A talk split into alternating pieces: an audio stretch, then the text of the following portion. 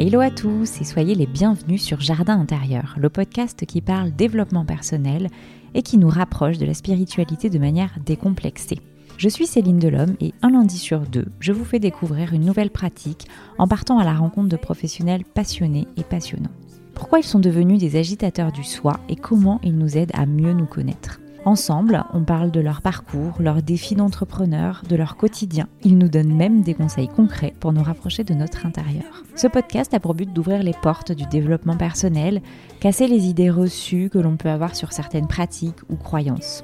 Si vous avez envie de prendre soin de votre intérieur, que vous êtes en quête de sens ou si vous voulez simplement passer un moment agréable, vous êtes au bon endroit le podcast vous plaît et vous avez envie de soutenir ma démarche, n'hésitez pas à en parler autour de vous, laisser un commentaire sur votre plateforme d'écoute ou, le must, une note 5 étoiles sur Apple Podcast. Si vous avez des suggestions de sujets, d'invités ou un feedback, n'hésitez pas à me contacter directement sur mon compte Instagram, jardin intérieur-du-8 podcast, où je serai ravie de vous lire.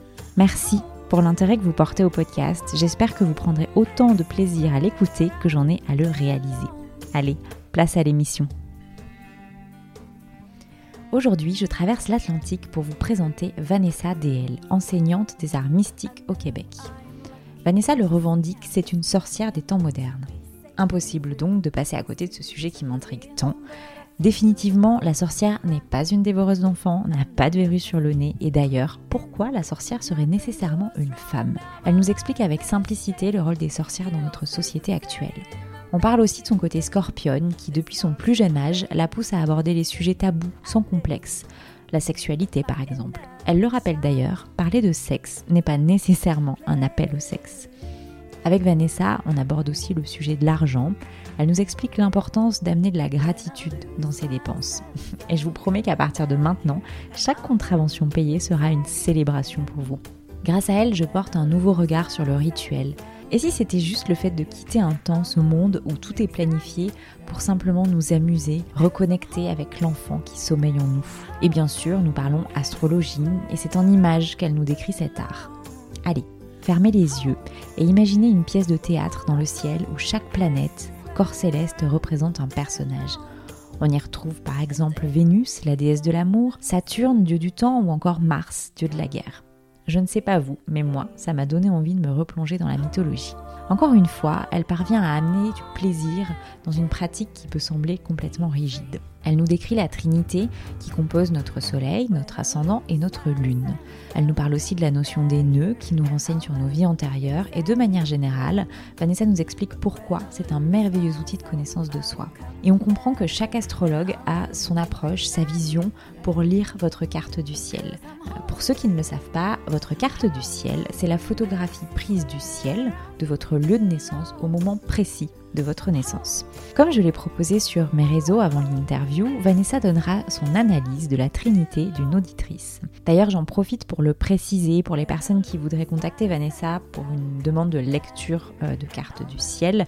Elle ne le fait plus euh, pour le moment. Elle a décidé de se concentrer sur d'autres projets, comme par exemple une formation de tarot qu'elle propose en ligne. Si vous souhaitez contacter un astrologue pour une lecture de carte du ciel, ne ratez pas les conseils de Vanessa pour savoir quand fuir astrologue. Et oui, je pense que ça peut servir.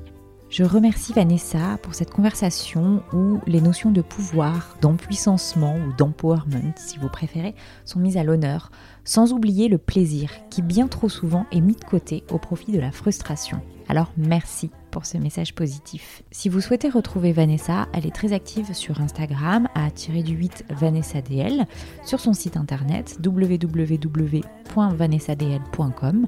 Elle anime également un podcast sur le thème de l'astrologie. Voilà, je crois que je vous ai tout dit, alors place à notre conversation.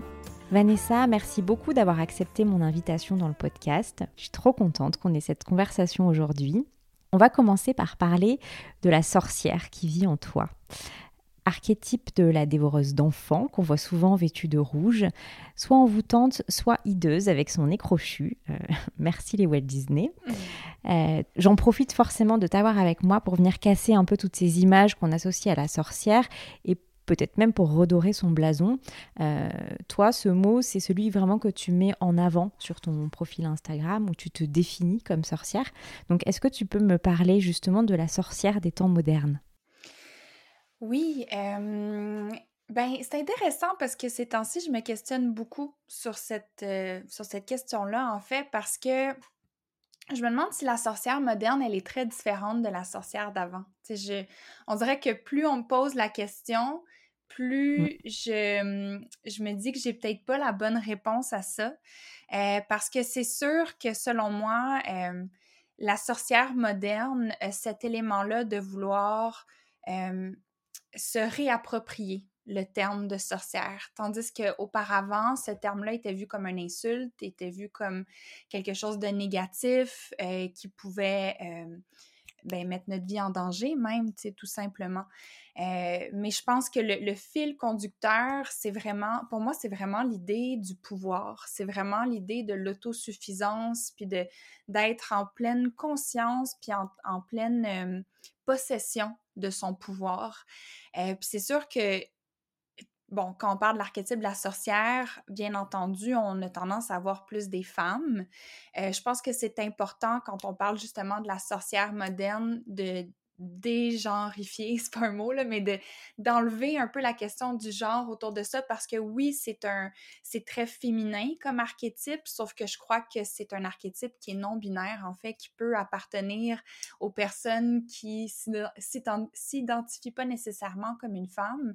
Mais je pense qu'il y, y, a vraiment cette idée-là aujourd'hui euh, de vouloir voir la sorcière comme l'image euh, d'une personne qui se, qui se réapproprie son pouvoir, euh, mais d'une manière très... Euh, il y a comme une célébration, je trouve, aujourd'hui autour de l'archétype de la sorcière qui n'était pas nécessairement présent avant.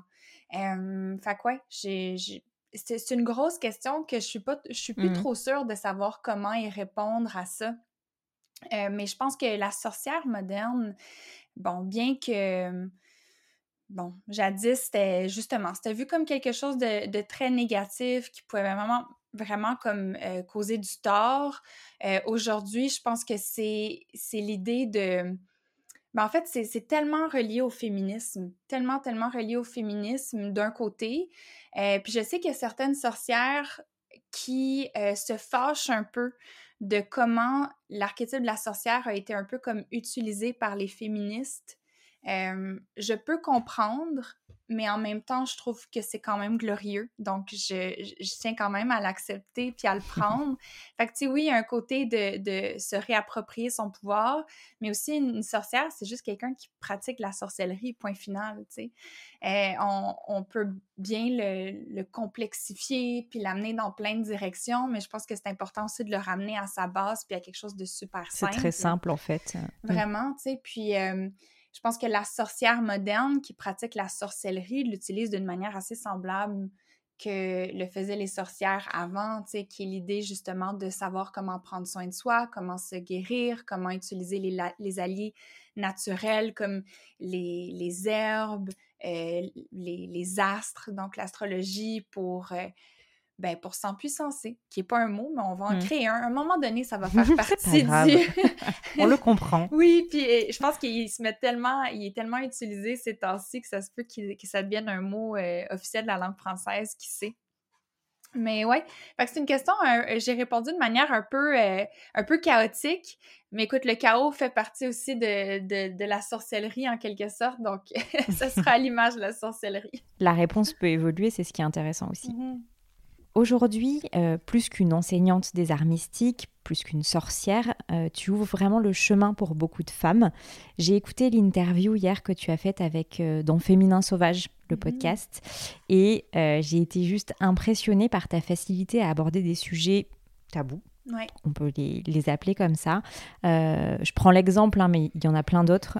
Parler librement de masturbation sans vulgarité, pour moi, c'est vraiment ouvrir la voie de la mhm. liberté. C'est un appel aux femmes, c'est voilà, sortez de votre carcan dans lequel vous vous êtes enfermé ou dans lequel on vous a mis euh, et soyez vivante, vibrez votre puissance. Et ça, j'ai trouvé que c'était un message très fort, donc euh, merci pour ça. Mhm.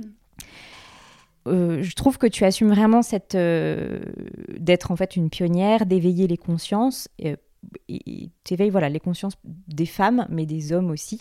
Et j'imagine que ça n'a pas toujours été le cas. Donc en fait, ma question, j'y viens. Est-ce que tu peux nous parler un peu des étapes clés que tu as vécues ou et des prises de conscience que tu as rencontrées pour en arriver là? Wow. Euh, oui, bien, ben mon Dieu, c'est une grosse question que.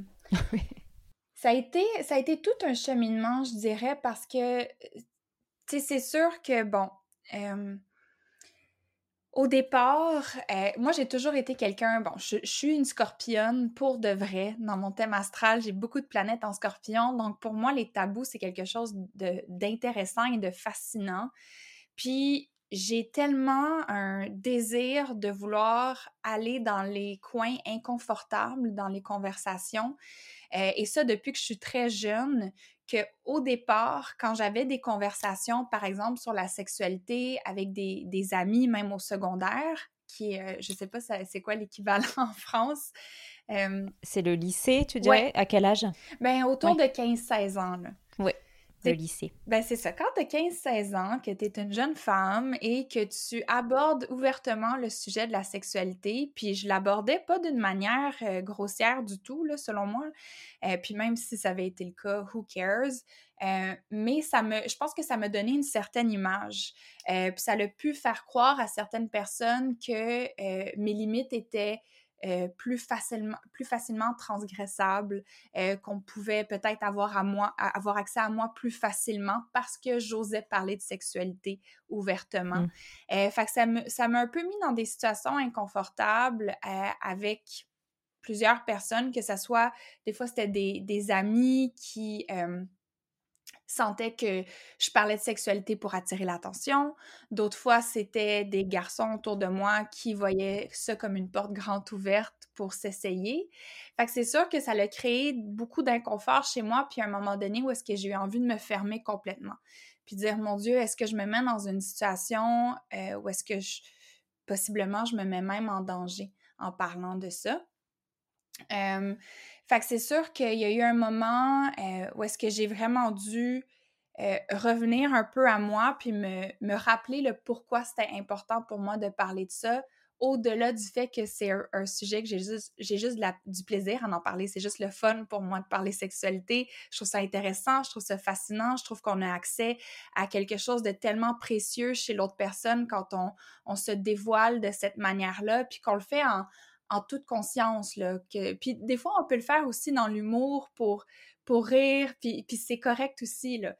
fait que je pense que ça, ça a été un grand processus de d'à travers mon désir de m'affirmer dans ma sexualité, puis d'ouvrir cette conversation-là, d'établir mes limites aussi là-dedans, puis d'être capable d'être très mais encore une fois, très dans mon pouvoir parce que je trouve que la sexualité est très, très, très associée justement à la prise de pouvoir. Euh, puis, surtout chez les femmes, il y a tellement un, un, ben, tabou, des, des, barrières qui nous séparent de notre plaisir, euh, mmh. qu'il y a quelque chose de très empuissant à accepter de, de se donner du plaisir, de vouloir le... Euh, de vouloir aller le chercher avec un ou une partenaire, puis de pas s'excuser de, de, vouloir son plaisir aussi, parce que je pense qu'on a, on a toutes passé par là dans une relation sexuelle, euh, si c'est une relation euh, hétérosexuelle, où est-ce que, bon, euh, le gars, il a terminé, la fille, elle, a pas terminé, puis tu te sens mal de faire comme, OK, mais moi, qu'est-ce qui se passe avec moi? Comme moi, j'ai pas eu mon orgasme, qu'est-ce que tu fais? puis on c'est pas, fini. Ben, c'est ça, puis on n'est pas obligé de toujours en avoir non plus des orgasmes, mais quand même, c'était, je pense qu'il y a beaucoup la notion d'empuissancement là-dedans, euh, que je trouve qui est très intéressante. Fait que je pense que de, de mettre ses limites et de s'assumer et d'utiliser la voie de la sexualité pour reprendre son pouvoir et demander ce qu'on veut et ce qu'on a besoin, c'est quelque chose de très, très, très puissant. Mm. Et selon moi, la sexualité est magique dans le sens que c'est une... Euh, un, énorme bassin d'énergie, la sexualité, où est-ce que tu peux justement canaliser, prendre conscience de l'énergie qui monte à l'intérieur de toi, euh, puis de, de, de, ben, de l'utiliser, tu sais, tout simplement, d'en profiter. Euh, fait que je pense que la sexualité est très, très, très associée à la sorcellerie. mais dans mon parcours, ouais, comme là, j'ai plus répondu en lien avec la sexualité, là, parce que juste le, thème de mon parcours est énorme. mais oui, en lien avec la sexualité, ça serait ça. OK. Et ce qui t'a amené à la sorcellerie plus, plus largement? Euh, depuis que je suis très jeune, c'est quelque chose qui m'intéresse, même avant que je puisse parler. Je pense que dans les, les, les premiers mots que je disais, euh, quand mes parents me lisaient des livres d'histoire, j'étais toujours à la recherche de la sorcière dans les livres. Ça a juste toujours été quelque chose qui m'a instinctivement attirée. Euh, mais sinon, depuis que j'ai environ 9-10 ans, j'ai commencé à vraiment m'intéresser à la pratique des rituels. Fait que pour moi, l'entrée dans la sorcellerie, ça n'a pas vraiment été euh, le tarot ou l'astrologie, bien que ça soit ça mon expertise aujourd'hui. Pour moi, c'était mmh. vraiment les rituels plus jeunes parce que c'était une manière de justement me redonner du pouvoir. Je reviens encore vers ça. Euh, je vivais des, événements difficiles à ce moment-là. Euh, je me sentais pas bien. J'étais un enfant très anxieuse. Puis pour me calmer ou pour reprendre un peu de contrôle, entre guillemets, sur ce qui m'arrivait, euh, j'utilisais les rituels pour demander, par exemple, une réconciliation entre mes parents, euh, pour que je puisse aller en voyage, tu sais, pour, pour plein de petits rêves que j'avais, puis des désirs que j'avais, que j'avais l'impression qu'ils n'étaient pas entendus, je passais par la voie des, des rituels. Fait que mm-hmm. ça, a vraiment été ça ma, porte d'entrée, en fait. Et c'est vrai que, enfin, c'est marrant parce que je voulais justement en parler avec toi des rituels. J'ai l'impression, mais ça doit pas être qu'une impression, mais c'est très naturel pour toi mm-hmm. euh, d'avoir, de, de, créer des rituels. Et c'est vrai que, c'est mon avis personnel, mais je comprends complètement l'intérêt des rituels ça m'attire, mais euh, je pense que je suis mal à l'aise face à ça, peut-être timide, et tu vois, j'ai plus tendance à me dire, bon, bah, je vais aller copier les personnes qui en font. Mhm. Du coup, bah, ça en perd tout son intérêt. Euh, ça devient un petit peu comme. Enfin, ça perd l'authenticité et ça devient un peu une mise en scène. Donc, euh, je, laisse tomber. Ce qui m'intéresse, c'est pas que tu me donnes des recettes de rituels, parce que justement, ça serait pas une aide, mais plus que tu m'expliques ce, ce, lien en rituel. Alors, il t'est venu naturellement, mais un peu Comment il s'est développé? Ben, j'ai une perception un peu différente de la tienne par rapport à ça, puis ça hmm? l'invalide pas du tout ta perception en passant, là. Euh, c'est juste pour philosopher. Mais euh, selon moi, de, de se faire donner une recette de rituel puis de la suivre, c'est pas quelque chose qui nécessairement te déconnecte de, du rituel ou de, de, la magie, selon moi. Je pense qu'on peut vraiment aller chercher quelque chose à travers ça, euh, surtout quand, justement, on n'est pas habitué ou on sait pas trop par où commencer. C'est comme quelqu'un qui débute en cuisine et qui sait pas par où commencer. Inventer ses recettes tout seul, ça peut être difficile. Donc, de passer par des, mmh. recettes qui ont déjà été faites, on peut commencer à trouver sa voix, trouver ses goûts, trouver qu'est-ce qui nous parle, qu'est-ce qui nous enchante à travers les rituels. Donc, je pense qu'il y a quelque chose de positif à de, commencer par ça. Ceci étant dit, si c'est quelque chose qui ne nous parle vraiment pas, il faut s'écouter aussi, là, ça c'est certain. Mais je trouve que justement, l'idée d'une mise en scène fait tellement partie du rituel pour moi il y, a quelque chose où est-ce que c'est quasiment une pièce de théâtre que l'on crée. Puis même quand je fais mes propres rituels, j'ai l'impression de revenir un enfant. Littéralement, pour moi, faire des rituels, c'est d'activer mon enfant intérieur. Puis pendant, je dirais, une bonne année, je me questionnais beaucoup par rapport à ça parce que j'avais l'impression que de me sentir comme un enfant et de faire des mises en scène, justement, où est-ce que j'avais l'impression de, de jouer. Tu sais, je me sentais comme, quand j'étais jeune, souvent, les jeux que je faisais, c'était... Euh, mettons, mon film préféré, bon, on, faisait comme si on était dans nos films préférés. On faisait comme si on était dans Peter Pan, puis on jouait à ça. Mais je pense qu'il y a quelque chose de magique à ça. Fait que je pense que la, mise en scène peut être vraiment importante, en fait, là-dedans. Puis je me dis, OK, mais si je me sens comme un enfant, est-ce que ça l'enlève de, la crédibilité à ce que je fais? Est-ce que de, de, me sentir retourner dans ma jeunesse, puis dans cette essence-là de jeu, est-ce que c'est parce que je le fais pas bien? Puis je me suis dit non, au contraire, c'est parce que je le fais bien. Puis parce que justement, tout m'est permis. donc, pour moi, débuter dans, un, rituel que l'on crée par soi-même, ça, répond aussi à, une question de comment je prends soin de moi. Euh, que je pense que tu voulais me poser, donc je te devance un petit peu. Là. mais pour moi, de, de, créer un rituel, puis de me laisser un espace où est-ce que, bon, je, mettons, je suis dans une pièce, euh, je me dis, OK, je fais un rituel avec telle intention, j'ai aucune idée de ce que je vais faire quand je débute. J'ai des outils que j'ai sélectionnés de manière intuitive, que je suis pas trop même certaine si je vais les utiliser, mais ils sont autour de moi. Puis je me permets de juste jouer avec les outils que j'ai sortis. Puis pour moi, ça, c'est une manière de prendre soin de moi parce que ma vie est tellement structurée. Et je pense que nos vies en général le sont. Donc, il y a quelque chose de premièrement très inconfortable à retourner vers quelque chose de déstructuré qu'on nous dit, ben en fait, il n'y a pas de règles, tu peux faire ce que tu veux. Puis là, on est comme, oh mon Dieu, mais c'est perturbant. Idée, comme je, ne sais pas quoi faire, c'est quoi les règles, c'est quoi euh, la structure officielle. Puis là, si on dit, ben il n'y en a pas, il faut que tu trouves par toi-même, il faut que tu fasses des essais-erreurs, que tu explores. Pour certaines personnes, c'est très confrontant de faire ça. Pour d'autres, c'est très excitant et ça peut être les deux à la fois. Donc, euh, moi, je le vois vraiment comme, je me sens comme un enfant qui est dans son terrain de jeu avec ses jouets, puis qui se dit, bon, ben, à quoi je joue aujourd'hui? donc, c'est sûr qu'une fois que j'ai passé l'étape de, OK, je me sens comme un enfant et je joue, arrive un moment où est-ce que je, rentre dans un genre de rythme un peu dans mon rituel, puis là, ça commence à, se définir puis à se tracer ce que je suis en train de faire. Euh, puis il y a comme un fil conducteur qui, qui se tisse un peu à travers tout ça. mais, mais oui, très associé au jeu pour moi. Ok. Je vais essayer, je vais mettre beaucoup de plaisir dedans. je te dirai ça. Oui, ça, tu m'en redonnes des nouvelles. je change complètement de sujet j'aimerais qu'on aborde le sujet de l'argent. Euh, c'est un sujet que j'aborde des fois avec, euh, avec certains invités et j'ai plaisir à en parler. On le sait, c'est pas un secret dans notre société, on juge encore beaucoup l'argent. Mhm. Euh, il faut travailler dur pour gagner de l'argent, par exemple. il y a quelques mois, une de mes invitées a mis des mots sur une croyance populaire qui m'a marqué. C'est si tu es dans l'aide à la personne, tu ne dois pas gagner d'argent. Et elle me racontait en fait que c'était vraiment une croyance sur laquelle elle avait dû aller travailler et, casser ça.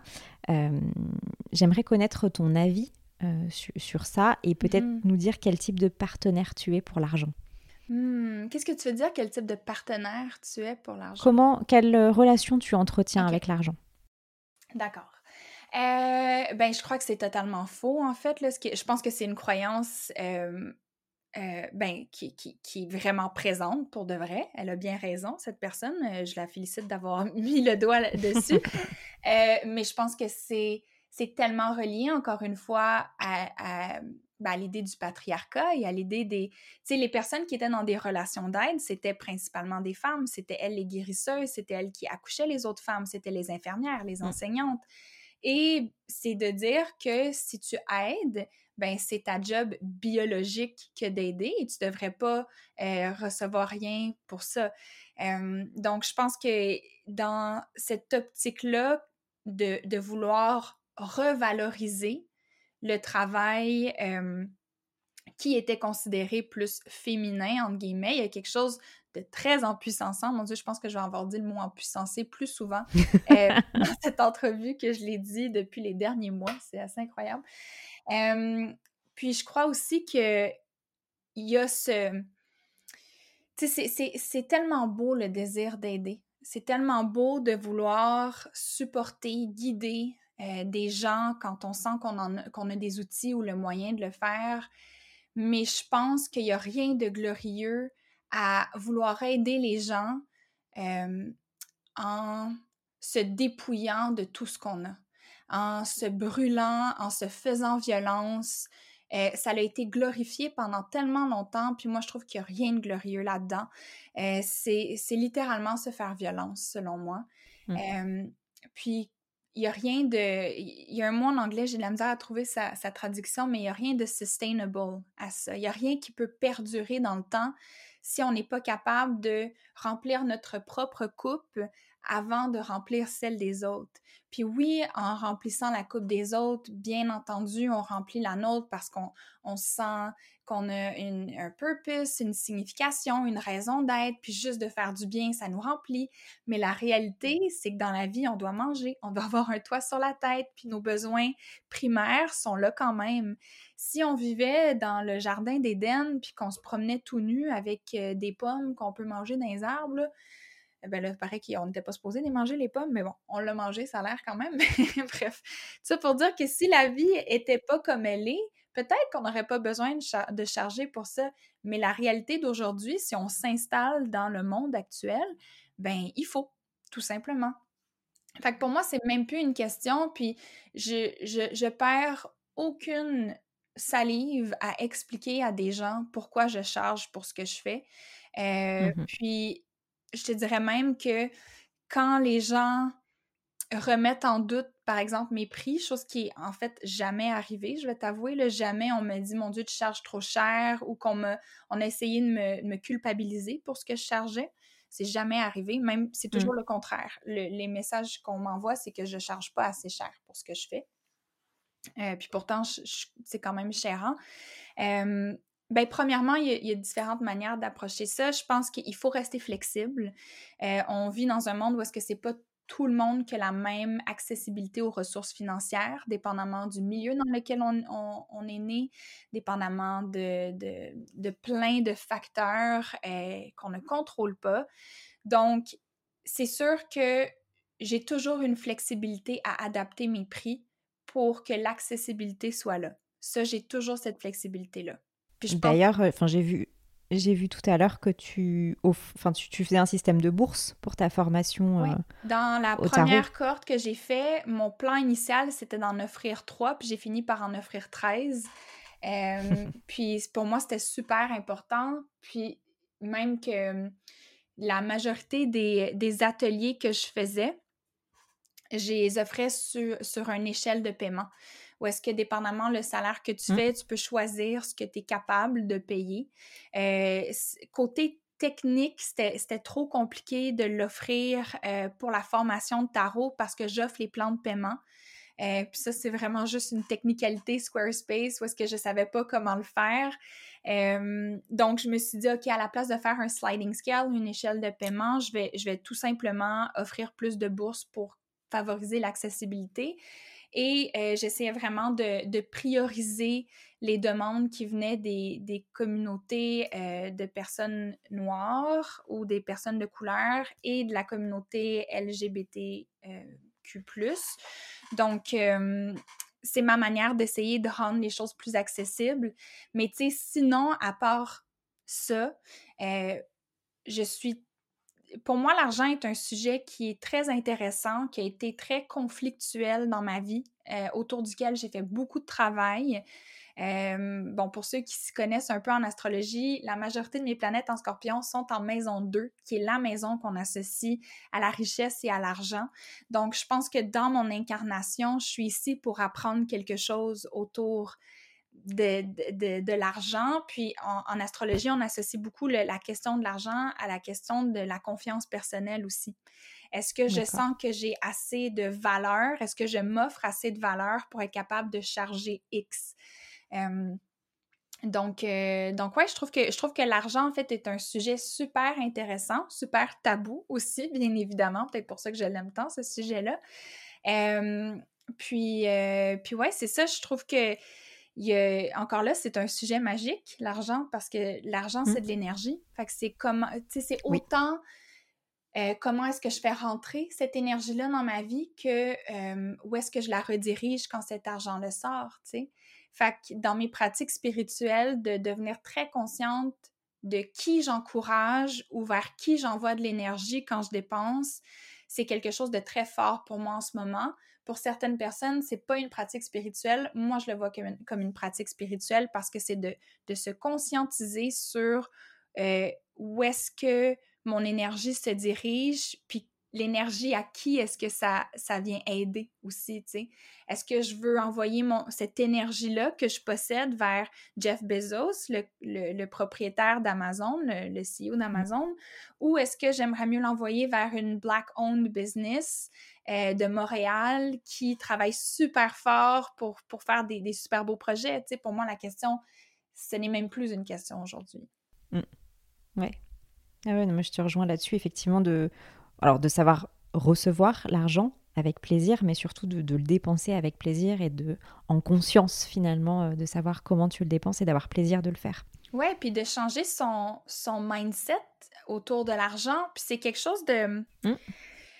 Tu sais que, je, bon, j'oserais pas dire que j'ai tout réglé dans ma tête. Là. Je pense que c'est, c'est pas linéaire, ça va être cyclique, puis il va peut-être avoir des moments où est-ce que je serai plus autant dans une énergie de prospérité ou d'abondance, admettons, mais selon moi, l'idée justement de, de dire Ah, je suis dans la gratitude quand je suis capable de payer une contravention que j'ai reçue, parce que laissez-moi vous dire qu'à Montréal, on en reçoit des contraventions de stationnement. c'est infernal. Euh, fait que j'ai changé mon mindset juste même avec ça, où est-ce que quand je reçois une contravention, au lieu d'être dans la négativité puis de, de sacrer parce que j'ai une contravention puis que je jette un 80 par, euh, par la fenêtre, euh, j'ai vraiment changé mon approche, puis à chaque fois, je me sens mmh. très reconnaissante d'être capable de le payer, ça. De dire comme, ah, j'ai de l'argent dans mon compte de banque, puis oui, c'est dommage, mais écoute, au moins, je suis capable de le faire. Fait que de, changer un peu les émotions autour de nos dépenses, euh, puis d'amener beaucoup plus de gratitude au lieu que de, de, de, frustration autour de mmh. ça. Peut-être de légèreté aussi. Oui, oui, euh, parce que c'est vraiment, on le dit souvent, l'argent, l'abondance, c'est un flot. Ça rentre, ça sort, puis l'important, c'est que ça circule. Euh, fait que c'est ça à chaque fois, c'est ça je me dis à chaque fois que, que j'ai une dépense à faire, puis que je suis comme, ah, une dépense de plus, t'aurais pas. Je suis comme, non, non, c'est le flot de l'abondance. ça n'a rien à voir avec une dépense. non, non, non. Ben, ça, il faut, ouais, faut un peu que je me calme avec ça quand même, mais euh, le mindset est quand même important selon moi. Bon, je te remercie. Dernière question avant qu'on aborde le sujet de l'astrologie. J'aimerais qu'on parle introspection. Mhm. Euh, j'ai lu un bout de livre il y a quelques jours et il y a une phrase qui m'a interpellée, j'aimerais la partager avec toi. Plus profondément la tristesse creusera dans votre être, plus abondamment vous pourrez la combler de joie. Donc, euh, je trouve qu'on parle de plus en plus d'aller visiter ses ombres, de ses ombres, pardon, pour mhm. connaître ses défauts. Mais tu vois, c'est un peu, euh, je trouve que le mot défaut, c'est, ça me fait penser un peu à un entretien d'embauche où on va te demander euh, tes trois qualités, tes défauts, et des fois j'ai l'impression que c'est quand même un petit peu superficiel. Mhm. donc j'aimerais juste savoir qu'est-ce que pour toi visiter ces ombres veut dire? Et est-ce que l'astrologie, les tarots t'aident dans cela? Euh, oui, définitivement, je peux te répondre que, que l'astrologie et le tarot m'aident énormément avec ça parce que ce sont des outils qui nous permettent de, voir dans nos angles morts.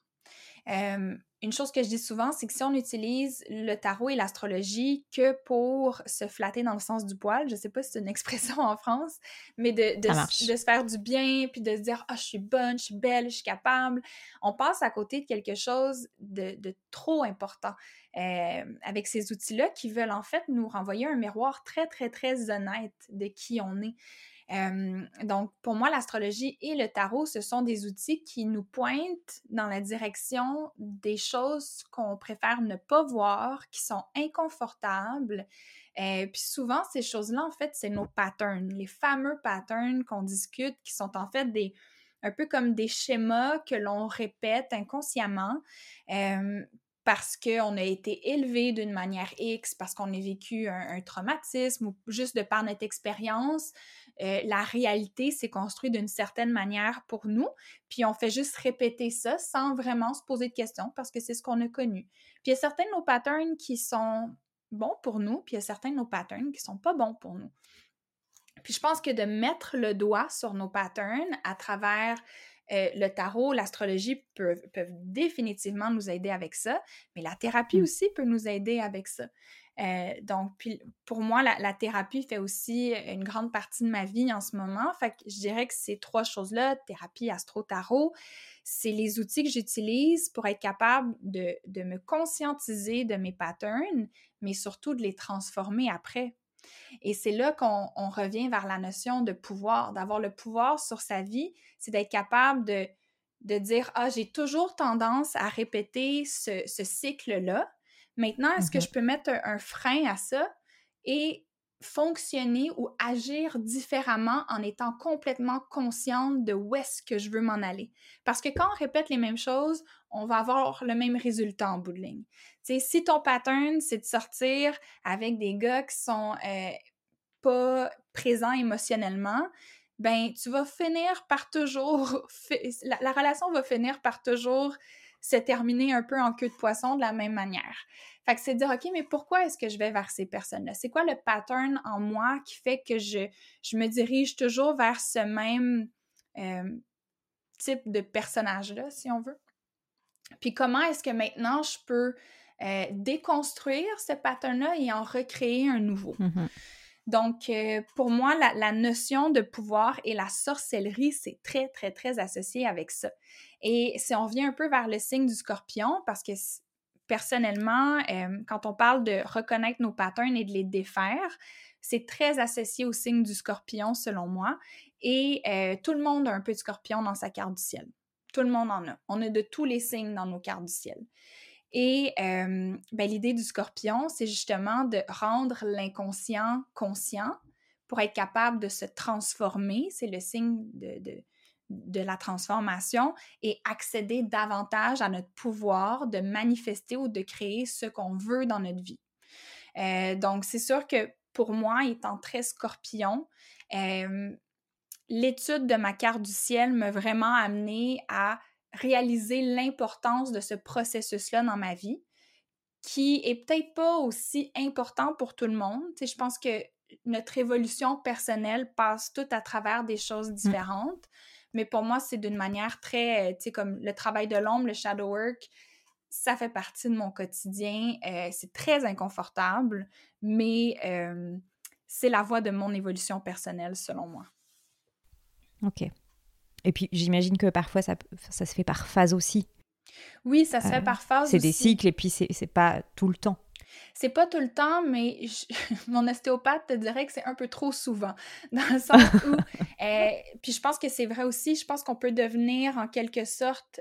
On a tellement des soucis, un souci de productivité et euh, de toujours vouloir s'améliorer, de toujours vouloir devenir une meilleure version de nous-mêmes qu'on mm. euh, peut faire le shadow work à outrance, selon moi, et je tombe un peu dans ce piège-là, souvent. C'est où est-ce que mon ostéopathe, des fois, est comme, OK, Vanessa, je pense que tu peux euh, te calmer un petit peu et, tu sais, mise un peu plus sur euh, le self-care, te restaurer, puis t'es pas mm. obligé d'être toujours en évolution. T'es pas obligé de toujours être en train de transcender des grands patterns intergénérationnels, puis...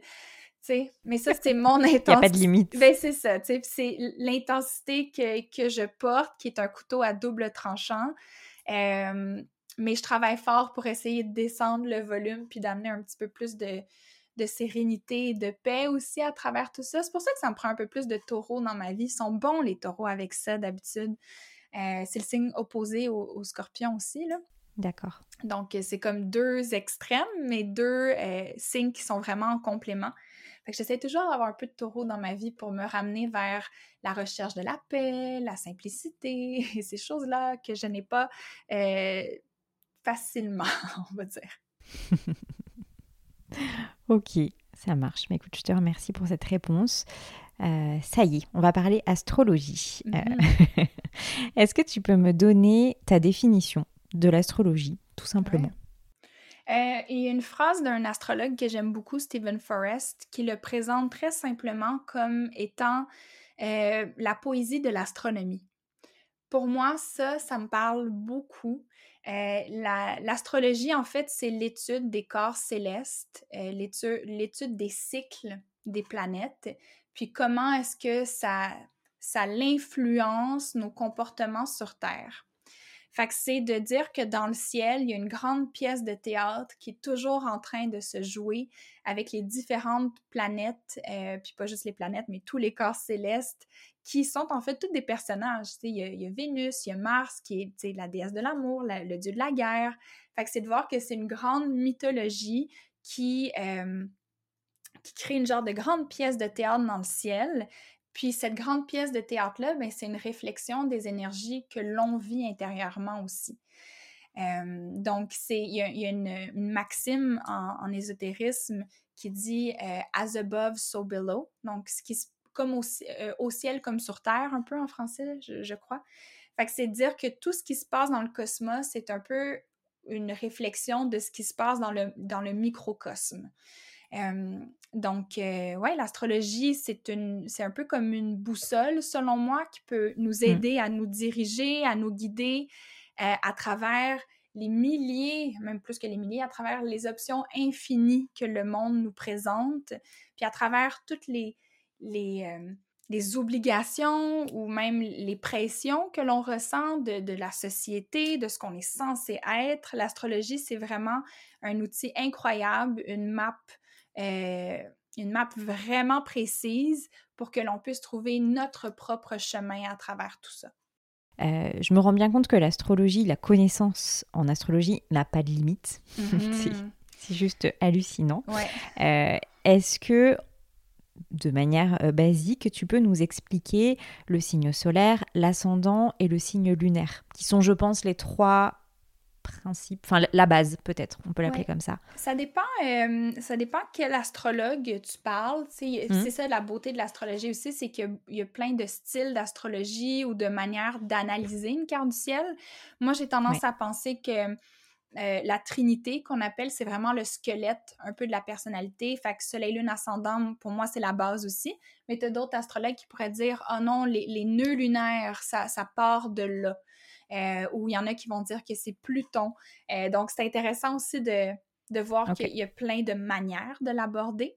Mais pour ce qui est euh, lune, soleil et ascendant, le soleil, en fait, c'est la voie de l'authenticité. Pour moi, de, de, comprendre son soleil, c'est de comprendre comment est-ce qu'on peut vivre le plus authentiquement possible dans son incarnation. c'est ce que l'âme cherche à comprendre sur Terre. Euh, puis, euh, si j'aurais à le résumer d'une manière très et peut-être trop simpliste, je dirais que c'est ce que l'âme veut sur Terre. Quand on parle du signe lunaire, c'est ce qui se c'est ce qui se, s'éveille ou s'anime dans la noirceur. Fait que c'est une fois qu'on est dans l'intimité ou une fois qu'on est vraiment dans notre monde intérieur, qu'est-ce qui prend place? Fait qu'on va parler un peu plus de, nos rêves, de notre intuition, on va parler de nos émotions, notre ressenti. Fait que c'est vraiment notre nature plus interne. Mm-hmm. Euh, si j'avais à le sursimplifier encore une fois, je dirais que la lune représente ce dont on a besoin. Fait que si le soleil représente ce que l'on veut, la lune représente ce dont on a besoin. L'ascendant, c'est la stratégie.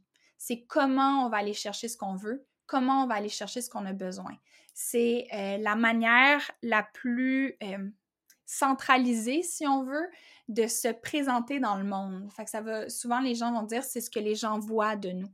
C'est quand moi les gens me font la fameuse le fameux test de bon, c'est quoi mon signe? Tu veux-tu mon signe euh, souvent, je devine l'ascendant parce que c'est ce qu'on voit. Puis euh, j'ai fait faire ma carte justement par Stephen Forrest, puis j'ai vraiment aimé comment il approchait l'ascendant, qui était en fait de, dire que c'est un peu comme l'école à laquelle tu vas dans ta vie. Euh, comme par exemple, si moi je suis ascendant balance, ben, dans mon incarnation, je suis à l'école de la diplomatie et à l'école de euh, l'école du charme un peu. Fait comment dire ma vérité scorpionique, que c'est ce que mon âme mmh. veut, elle veut, elle veut parler des tabous, elle veut, en elle veut approcher des sujets que personne ne veut parler.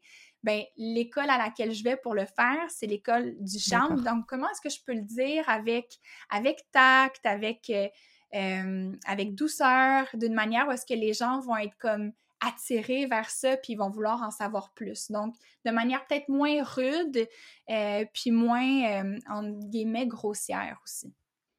Ok, c'est très clair. Euh, du coup, je pense que tu as répondu à la prochaine question, mais je la pose quand même. Euh, qu'est-ce que tu regardes en premier, toi, dans un thème astral? Hmm. Je vais regarder la Trinité, honnêtement. Ça va être hmm. la première chose, Soleil, Lune, Ascendant. Mais j'avoue que de plus en plus, je vais regarder les nœuds lunaires qui nous parlent moins de la personnalité d'une personne, mais plus la voie karmique sur laquelle marche cette personne-là. Fait c'est un peu plus le contexte dans lequel on est né. Euh, puis, pour moi, les nœuds lunaires, ben, ça nous parle de nos vies antérieures et ça nous parle de la direction dans laquelle on doit évoluer. Euh, donc, c'est une partie vraiment importante d'un thème astral qui, je crois, a été vraiment comme mis de côté. Euh, en astrologie populaire, on n'en parle pas beaucoup, puis je considère que mmh. c'est vraiment, vraiment important. Mais sinon, je dirais que la chose que, selon moi, qui, m'intéresse le plus en astrologie, puis sur laquelle je porte plus attention, c'est surtout la Lune.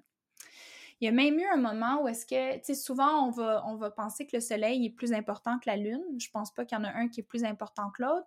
Mais étant donné que la Lune représente ce qu'on a besoin, je le vois quasiment comme une pyramide de Maslow, où est-ce que la Lune, c'est comme la base un peu de la, pyramide, mmh. parce que si on veut avoir la vitalité, l'énergie euh, de, de, suivre la voie de son authenticité, puis de d'apprendre les leçons qu'on a à apprendre dans la vie, ben, il faut que nos besoins soient remplis, tu sais. Euh, il faut que ça, ça soit sous contrôle, entre guillemets, pour que je puisse continuer mon évolution. Fait que j'ai tendance à passer beaucoup de temps à parler de la Lune. Puis quand on parle de la Lune, ben c'est quand même associé aux nœuds lunaires parce que les nœuds lunaires, ben ça le dit, hein, c'est, des points chauds sur l'orbite de la Lune, en fait. Mmh. OK. Est-ce que tu proposes encore, toi, des. Est-ce que tu fais des lectures de cartes du ciel ou, non, c'est important de le mentionner parce que souvent, quand je fais une apparition comme ça, je reçois plein de demandes après. Puis en ce moment, j'en prends plus. Euh, j'ai décidé de me concentrer en fait sur euh, plus les formations en ce moment. Euh, j'ai fait énormément de cartes du ciel et de rendez-vous de tarot dans les deux dernières années. Euh, j'ai dû voir des centaines et des centaines de personnes, puis ça m'a vraiment brûlé. En fait, je me suis beaucoup épuisée à travers ça. donc, j'ai décidé de diriger mon énergie ailleurs. Je ne sais pas si je vais en refaire un jour.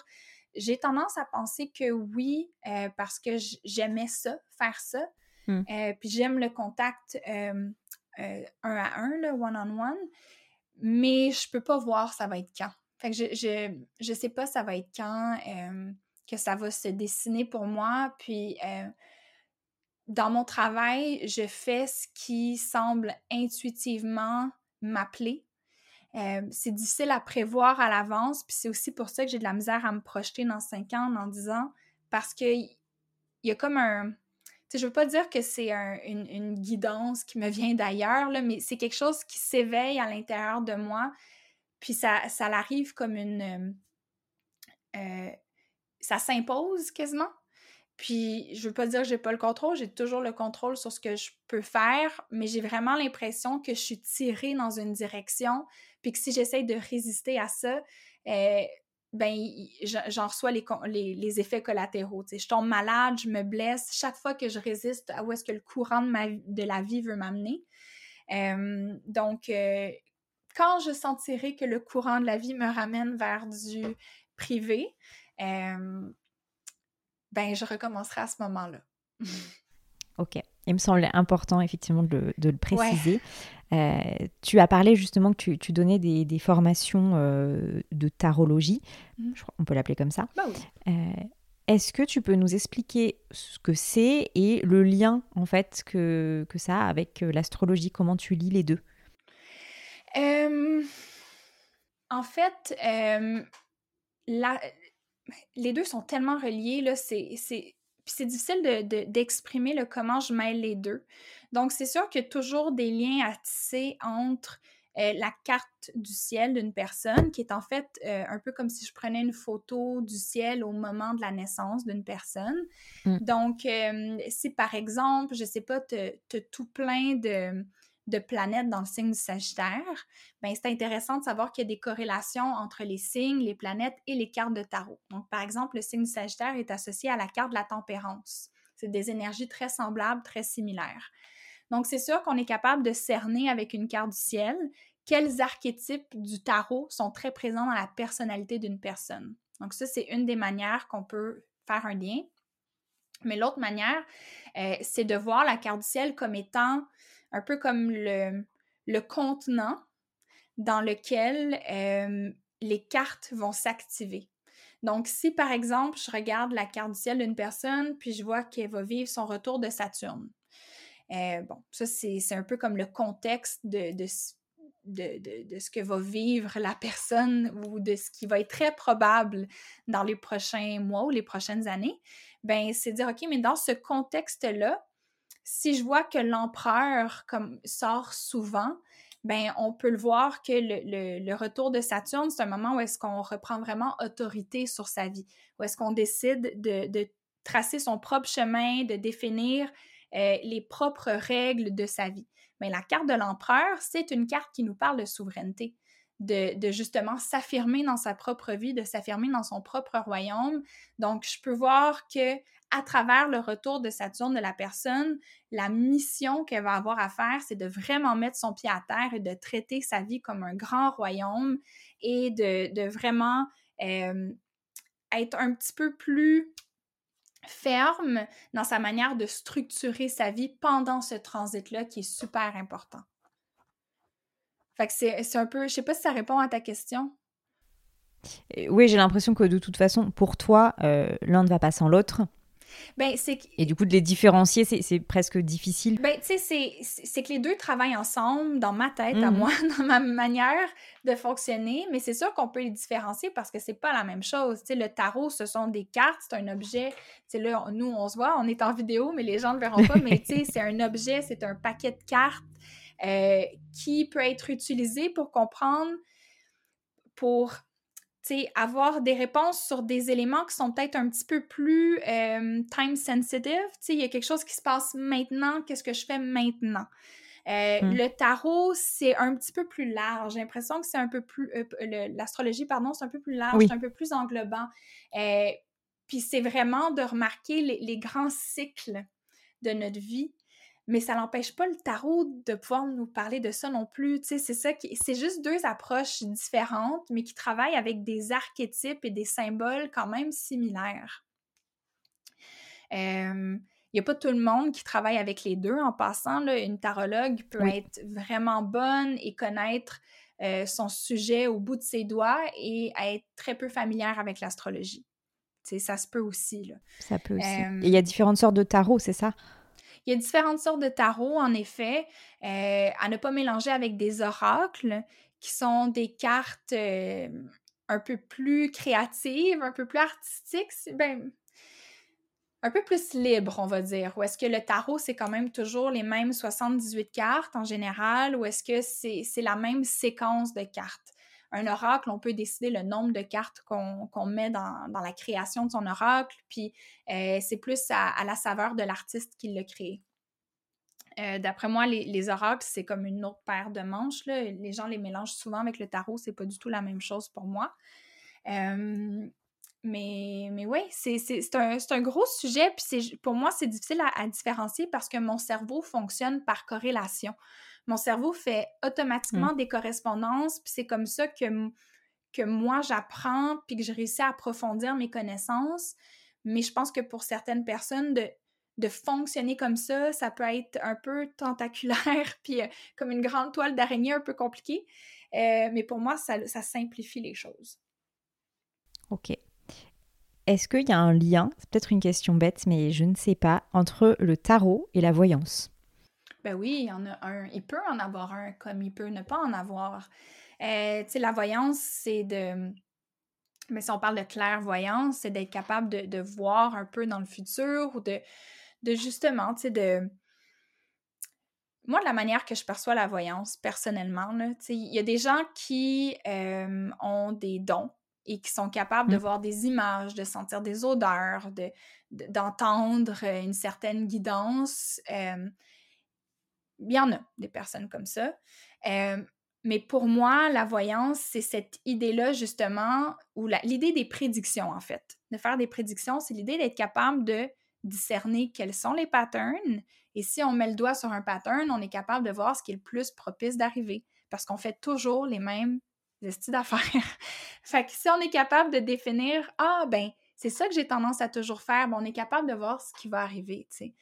Euh, fait que pour moi, la prédiction est plus basée sur ce concept-là parce que j'ai un grand besoin dans ma tête d'être capable, d'une certaine manière, de rationaliser ces choses-là. Mmh euh, et des fois, ça, ça joue contre moi, cette tendance-là aussi. Tu sais, j'ai la pensée magique ou la foi en quelque chose de plus grand, c'est quelque chose qu'il faut toujours que je travaille que c'est pas c'est pas facile pour moi d'aller là. Je considère que c'est important, je considère que, que c'est essentiel pour le cœur de pas toujours essayer de rationaliser, d'aller dans le mental pour comprendre ces choses-là, mais c'est une tendance que j'ai moi.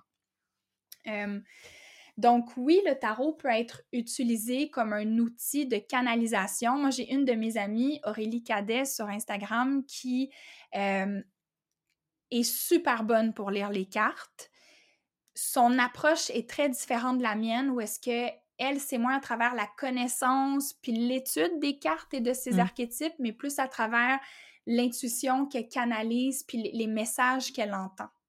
Mais ça, c'est sa manière de faire, puis elle est tout aussi bonne, elle est juste différente que moi, qui a une approche plus euh, plus nerd, on va dire, à la chose. Plus dans la recherche, plus dans la compréhension. Euh, mm. Puis en fait, c'est pour moi, passer par ce chemin-là, c'est ça qui augmente mon intuition. on dirait que c'est ça qui me permet d'avoir toute l'information nécessaire pour ensuite connecter les points ensemble. Tu le dis d'ailleurs, tu es une élève pour toujours. Oui, une élève euh, toujours, puis je pense que ça fait partie aussi de l'humilité qu'on doit conserver dans ce domaine-là, parce que comme tu le dis, on n'a jamais terminé d'apprendre avec ça. Mm. Le, tarot, l'astrologie, c'est vraiment plus on en apprend, moins on en connaît. Puis ça, il faut faire la paix avec ça, parce que sinon, ça va être un, cheminement un peu frustrant. Oui, sinon, on se sent jamais... Euh, enfin, on se sent pas crédible, j'imagine. Exact. Euh, j'ai une question, je ne sais pas si tu pourras y répondre, mais c'est vrai que des fois la difficulté d'aller voir euh, un, astrologue, c'est ben, justement la légitimité, la confiance mmh qu'on peut mettre en cet astrologue. Et on, le sait, euh, tout le monde n'est pas bienveillant dans cette pratique, comme dans toutes les pratiques. Mmh. Euh, d'après ton expérience, est-ce que tu pourrais nous dire comment savoir quand fuir un astrologue? Oui. Ça, c'est vraiment basé sur mon point de vue. Là. Je n'ai pas la vérité infuse. Je pense premièrement que quelqu'un qui euh, pousse pour offrir ses services, peu importe le domaine, astrologie, tarot, euh, rituel, euh, whatever, si quelqu'un veut vraiment t'offrir quelque chose puis insiste à ce que tu payes ou puisses avoir accès à son service, moi, ça, ça me sonne une cloche, ça. parce que c'est vraiment important, selon moi, que les gens se sentent prêts et viennent à nous au moment où est-ce que c'est mûr pour eux, puis que ça va être là le temps de, de récolte le plus fertile et le, le meilleur. Donc, quelqu'un qui insiste trop à offrir ses services, je dirais aussi, tu c'est difficile parce que quelqu'un qui connaît pas du tout l'astrologie peut avoir de la difficulté à discerner qui, qui s'y connaît et qui s'y connaît pas selon moi, quelqu'un qui croit avoir des meilleures réponses que la personne qui vit sa vie. si moi, je disais à quelqu'un, euh, bon, tu dois faire ci, tu dois faire ça, moi, j'ai compris des choses que toi, n'as pas, compris. Donc, dès qu'il y a une certaine dynamique de, dominance à quelque part, mmh. ou est-ce que moi, je crois savoir plus que toi, euh, sur ta propre vie, je pense que là, il y a, aussi un, petit, euh, un petit drapeau rouge à lever sinon, je pense que c'est important de que les personnes qui pratiquent l'astrologie ou même le tarot euh, parlent de leur background, de leurs études, de leur processus. Sont, je pense pas que tout le monde est obligé d'avoir étudié dans une, formation à proprement dit, bien que pour l'astrologie, c'est euh, fortement recommandé. je pense que d'être transparent avec ça, euh, pour qu'on comprenne de où viennent tes sources, mmh. c'est important. Euh, puis quelqu'un, surtout pour l'astrologie, quelqu'un qui dirait Ah oh, non, moi j'ai euh, j'ai pas besoin d'apprendre ça dans les livres, je comprends tout euh, naturellement.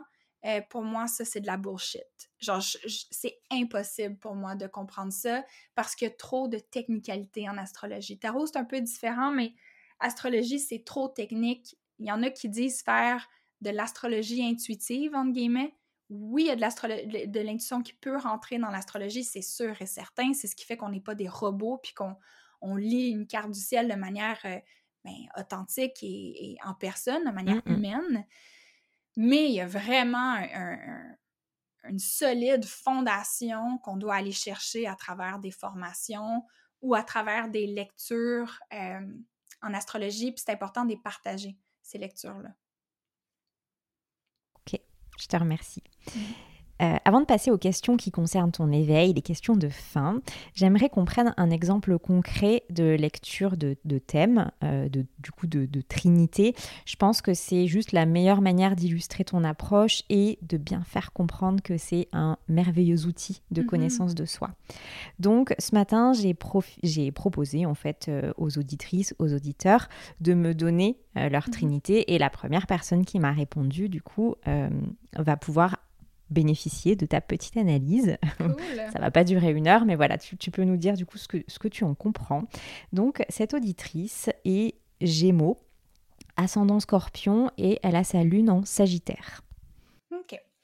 Donc, euh, Gémeaux, euh, Soleil, Sagittaire, Lune, ascendant scorpion. Euh, OK. J'essaie de placer c'est parce que oui, il y a les signes, mais aussi les maisons. Fait que j'essaie de le placer dans ma Alors, j'ai comme information que, enfin pour la Lune en tout cas, c'est en maison 1. Ah, ok, c'est un autre système de maison, par exemple. Moi, dans le système que j'utilise, sa Lune sera en maison 2. Fait que ça, c'est intéressant. Il n'y en a pas une qui invalide l'autre. En passant, les deux peuvent cohabiter.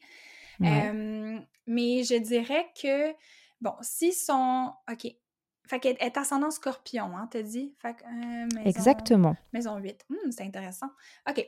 Donc, d'abord, son soleil est en gémeaux. Donc, la voix de l'authenticité de cette personne-là ou ce qu'elle a à apprendre le plus, euh, c'est vraiment au niveau de la communication. Le gémeaux, c'est le signe de la communication. Et étant donné qu'elle est ascendant scorpion, son soleil est en maison 8. C'est-à-dire qu'elle doit apprendre à communiquer et à... Euh, pas juste à communiquer, mais communiquer de la base de ses observations. Donc, le Gémeaux, c'est un peu comme le journaliste. Il fait ses recherches, il observe son environnement, ce qui est très proche de lui, il va euh, recueillir des témoignages, donc parler à des gens pour euh, recueillir de l'information et se demander, OK, mais maintenant que j'ai cette information-là, qu'est-ce que moi j'en pense et comment je peux partager mon opinion? Comment est-ce que je peux retransmettre cette information-là mm. par la suite. Mais elle, dans la maison 8, ça veut dire que cette personne-là doit apprendre à euh, parler des tabous, à parler des sujets qui sont moins, euh, euh, ben, plus difficiles de discuter, tu sais. Maison 8, c'est tous les sujets tabous qu'on veut pas discuter qui rentrent là-dedans. Donc, l'argent des autres, la politique, le pouvoir, le sexe, tous les, tous les sujets intéressants sont là. La mort aussi, c'est un des gros sujets. Donc, pour être vraiment authentique, cette personne doit passer par cette voie-là. Mais ce qu'elle a besoin, c'est sa lune en Sagittaire. Donc, pour faire ça, elle a aussi besoin d'explorer. Elle a besoin de... C'est vraiment à travers ses expériences, possiblement à travers ses voyages, euh, voyages intérieurs comme voyages extérieurs, fait de, de partir, je sais pas moi, vivre une, une retraite euh, de yoga en Inde pour euh, en savoir plus sur ces sujets-là, justement peut-être, euh, ou encore de voyager à l'intérieur de sa propre conscience. elle a besoin de sa liberté, elle a besoin de sortir de sa zone de confort. C'est vraiment à travers l'expérience qu'elle va être capable de, naviguer à travers ces sujets-là et de trouver ses réponses. Puis, euh, son ascendant scorpion, ben, c'est à travers l'école de la recherche intérieure, c'est l'école de l'introspection, c'est l'école d'être mmh. capable de, de regarder, c'est un beau rappel de la maison 8 en fait, c'est l'invitation à regarder dans les, les, recoins les moins confortables à l'intérieur de nous pour aller retourner la terre, puis aller voir qu'est-ce qui se cache en dessous de ça.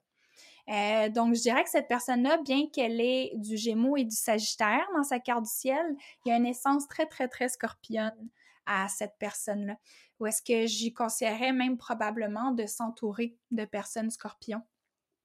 Et que si elle a de la misère avec ces gens-là, c'est pas surprenant, mais c'est un inconfort qu'elle doit s'habituer, puis que ces gens-là peuvent en fait l'aider à comprendre pourquoi c'est si inconfortable pour elle. Donc, euh, oui, ça serait ma petite lecture rapide. Merci beaucoup pour cette lecture. J'en viens maintenant à mes questions sur ton éveil. Euh, la première, quelles lectures t'ont accompagné dans ton travail? Euh, j'en ai souvent parlé des femmes qui courent avec les loups de Clarissa Pinkola Estes. Ça a été un des. c'est une de mes Bibles, en fait. C'est un livre que j'ai beaucoup aimé. Sinon, un livre qui a vraiment marqué mon cheminement, c'est euh, The Desire Map de Daniel Laporte, qui est comme un livre de. Euh, de goal setting, fait un peu comme un livre de coaching, mais du coaching revisité. où est-ce qu'on se base sur comment on veut se sentir dans l'atteinte de nos buts plutôt que de juste faire, de se créer des buts pour se créer des buts. Fait que c'est euh, une approche que j'ai trouvée super intéressante, qui m'a beaucoup influencée. il y a aussi The Inner Temple of Witchcraft de Christopher Penzac, que j'ai beaucoup aimé et, qui m'a beaucoup guidée dans mon apprentissage de la sorcellerie. Et finalement, il y a le livre Emergent Strategy de Adrienne Marie Brown. Les deux derniers, euh, les deux derniers livres n'existent pas en français, ce sont les seuls. Les deux autres existent en français.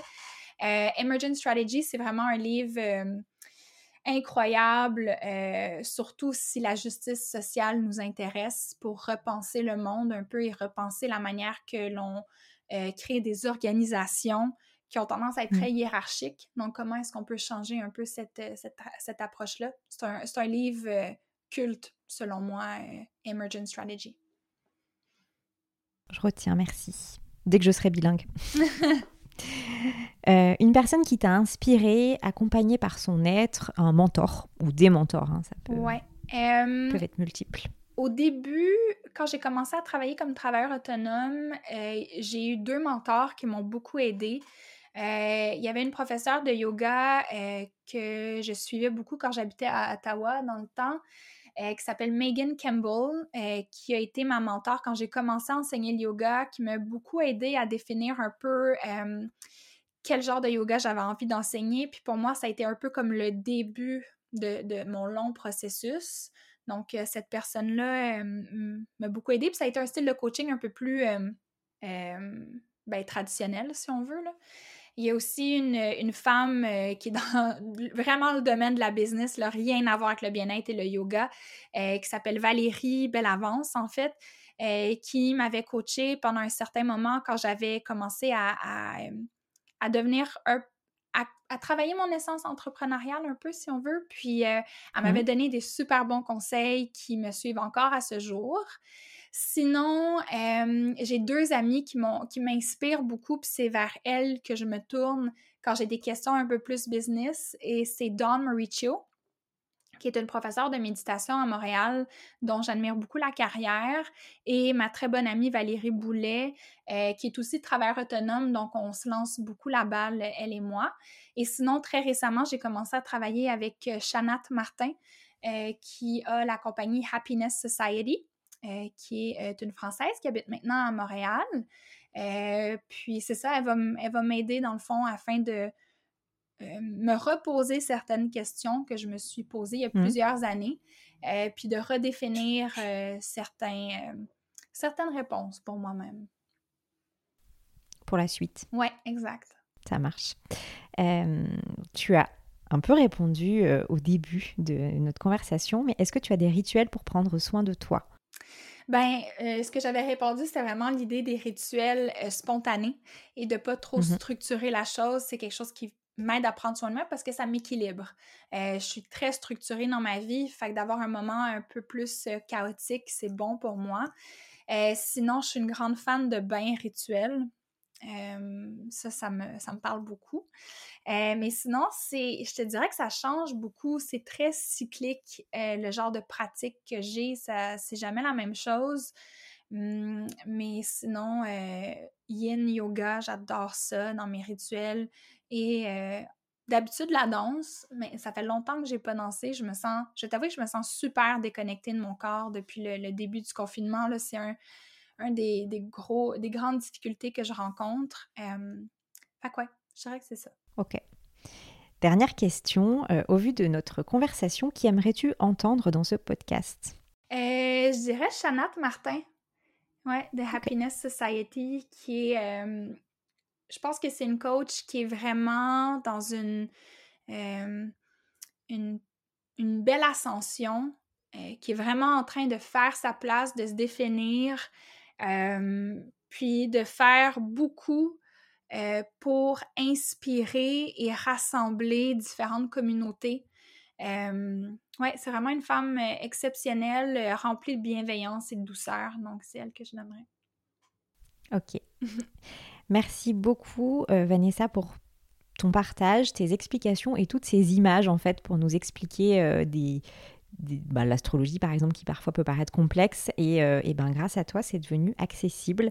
Donc merci pour ça. Je te souhaite une belle continuation. Il me semble qu'il euh, y aura bientôt un livre. Donc euh, bah, écoute on attend avec impatience de connaître le sujet. Merci beaucoup pour ton invitation. C'est un plaisir et voilà c'est terminé pour aujourd'hui merci d'avoir écouté jusque là J'espère que l'épisode vous a plu et qu'il vous donnera envie d'en parler autour de vous. En attendant le prochain épisode, vous retrouverez toutes les notes du podcast sur le site www.jardinintérieur.fr. Je vous souhaite une belle semaine à tous.